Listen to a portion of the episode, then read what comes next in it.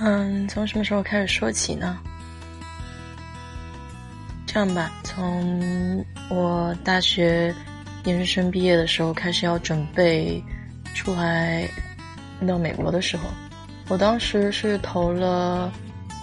法国，然后法国一所学校，然后美国一所和澳洲，美国有两所，澳洲是一所。嗯，当时法国还去北京面试了。嗯，但是我法语其实只学了四百个课时，所以当时对话的话还不是很流利，啊，也可以感觉到就是没有被录录取吧。澳洲那个学校特别的可惜，因为本来澳洲那个学校有我一个最好的朋友在那里，我觉得最大的可能性也是会去 Perth，但是后来还是，我想就专业有有一些差别吧。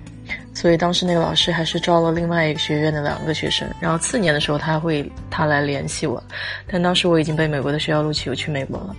美国的话联系了两所学校，第一所学校给的是半奖，第二所学校阴差阳错资料寄到了另外一个学院，所以我这个全额奖学金是一直等到七月啊，不是七月，就是六月头的时候才收到。才收到这边的录取通知书，所以当时就是搞了签证加急嘛，就是办的还挺匆忙的，然后最后是选择了那个全额奖学金的学校来了美国。嗯，也蛮有意思的，其实因为我之前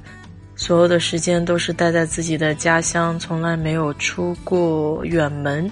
甚至我大学其实也是在本地念的，所以第一次到美国的时候，感觉还是特别的。兴奋吧，就是觉得好像有点远离父母、远离朋友，当然感觉是不爽了。就是，但是总归还是有点小兴奋。嗯，当时我是在学校的论坛网上联系到了已经到这里的一个校友，然后还去了学校本地的论坛去联系了，嗯，一些愿意帮助新来学生的学长们。所以当时我刚来美国的时候是住在一个学长的宿舍，那个学长是暑假回家了，所以他正好借给我住了大概有，哦两三个礼拜，然后在两三个礼拜的时候我就找到了舍友，然后跟他合租了，所以一开始到美国所有的事情还都算是比较顺利吧，没有碰到一些意外，嗯，所以在国内的时候要开始就联系。在美国这边本地的校友啊，然后，呃，愿意帮助帮助你的学长，呃，学姐，这样的话，对于你出行的话也是比较方便的。我到了美国以后念的是研究生，呃，也就是念的是博士这这一块儿吧，因为在国内本身已经有研究生学位了，但是研究生学位的话，你到了美国，它一般的学校。还是不大认的，所以你，嗯，所以实际上在国内念研究生是有点浪费了。我当时可能在国内念了研究生有三年，是浪费了三年的时间，因为到了国外你还得从头念起。嗯，但是有一些好处，就是说你在国内念过的学科的话，已经可以在国外把它给给划掉，也就是相当于你这个学分已经修了，就不用再交这个学费。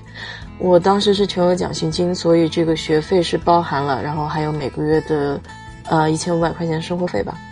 一千五百块钱生活费在东部来说的话是不太够的，因为你租房子其实已经很贵了。但是我当时是在美国的南面，嗯，所以就是所谓的大农村吧，嗯，所以他们。住宿啊，生活成本都比较低，一千五百块钱绰绰有余，我还能够存一点钱下来。那么当时在学校这边的时候是，嗯，跟着自己的导师嘛。那么在研究生学习的时候有自己的导师，那么就要看你的导师对你的要求是怎么样了。那一般呢，他们有一些说法就是，如果这个导师还没有拿到终身教授的话。会对自己的学生要稍微严格一些，因为他要依靠这些论文呀，呃，发表来奠定自己的地位，那么才能够拿到终身教授。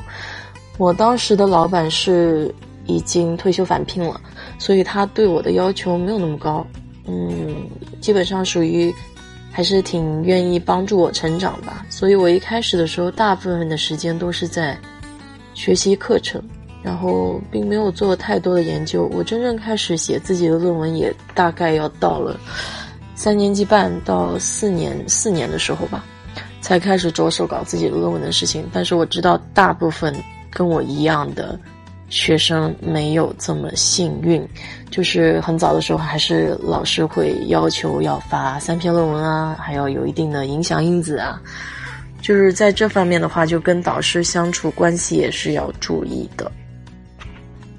我所处的学校最大的跟国内生活最大的不一样，就在于它走到哪里都需要开车。嗯，因为我这个城市虽然大，就是。但是，但是它就是不像国内，就是大街小巷都有连排的这种，嗯，店呀，然后你走哪里都很方便，公共交通也很方便。我这里走哪儿都需要开车，所以刚来的第一年，我是住在公交车的线路上，啊，那么只有这一班公交车是可以到学校的，嗯。当时也没有买自行车，就坐这个免费的公交车。当时用学生证可以坐免费公交车，大概坐个四五站吧，可以到学校。所以基本上都是用十一路吧，就自己走路去学校，走路到公交车站，嗯，这样来解决交通问题的。我学车的话，大概也是一年以后了，然后跟着同学一起学的。嗯，我在国内没有学过车。呃，学车这件事情也挺有意思的。当时遇到一个非常好的朋友，他把车借给我开，我以五迈的速度，居然还撞上了路边的那个水泥水泥凳子，把他的一个灯撞坏了，大概要五十美金吧。但是我这个好朋友没有好意思问我要。嗯，主要一开车的时候是觉得刹车和油门搞不清楚，所以我在。开车的时候经常容易搞混，不过这里有很空旷的那个停车场，所以按照停车场来练习车的话，也是还挺不错的。嗯，当时刚来美国的时候，最开心的一件事情就是，嗯，在这里本地的超市里，我居然一个人逛了五个小时，一整个下午。嗯。其实那个超市也不是很大，我估计一般的人的话，二三十分钟就可以把它走遍了吧。但是当时对于娱乐活动比较匮乏的我来说，能有一个超市可以逛逛一下，已经感觉是非常奢侈的事情了。嗯，当时年纪还比较小，所以比较不愿意一个人自己在家待着。嗯，一一旦待着的话，我就会有点儿。烦躁不安，所以我一定要找一个地方去逛一逛，以至于在超市待了五个小时，都让我觉得是一件非常有趣的事情。因为美国超市有很多，呃，琳琅满目的商品吧，虽然没有国内那么丰富多样，但是刚到美国的我来说，看各种各样的东西都还蛮新奇，所以去逛了五小时，可能也不足为奇吧。